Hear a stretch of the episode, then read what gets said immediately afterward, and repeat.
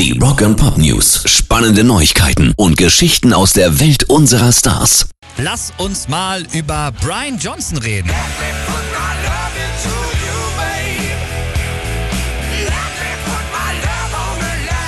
Der ist ja mittlerweile auch schon wieder 40 Jahre Frontmann bei ACDC und dementsprechend gibt es natürlich eine Menge über den Schotten zu erzählen. Aber die wirklich tiefen Einblicke, die kriegen wir jetzt erst aus der Autobiografie von Brian.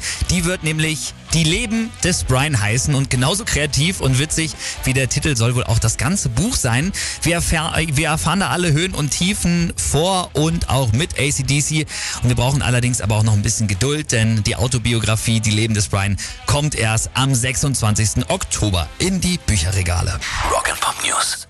Die Beziehung zwischen Paul McCartney und John Lennon von den Beatles, die war nicht immer so super freundschaftlich, wie viele das darstellen.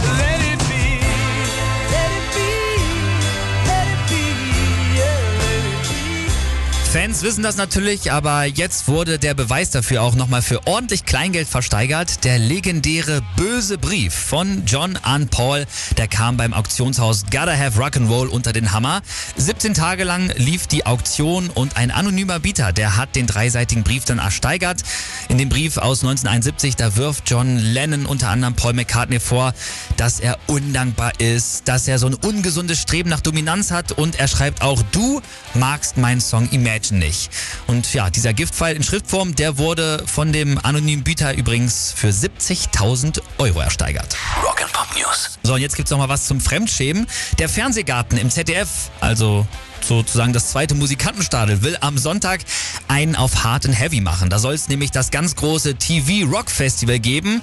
Und das gibt's übrigens auch nicht zum ersten Mal. Schon beim letzten Mal hatte Moderatorin Kiwi mit so ein paar echt unqualifizierten Kommentaren bewiesen, ja, mit Rockmusik kann sie eher nichts anfangen. Aber mal sehen, wie das am Ende wird. Vielleicht können sie das Publikum ja wenigstens zum Mitklatschen bewegen. Das ist ja eigentlich das Headbang der Fernsehgartenbesucher und so schlecht ist das Line-Up ja gar nicht. The Rasmus sollen auftreten und auch Mando Diao.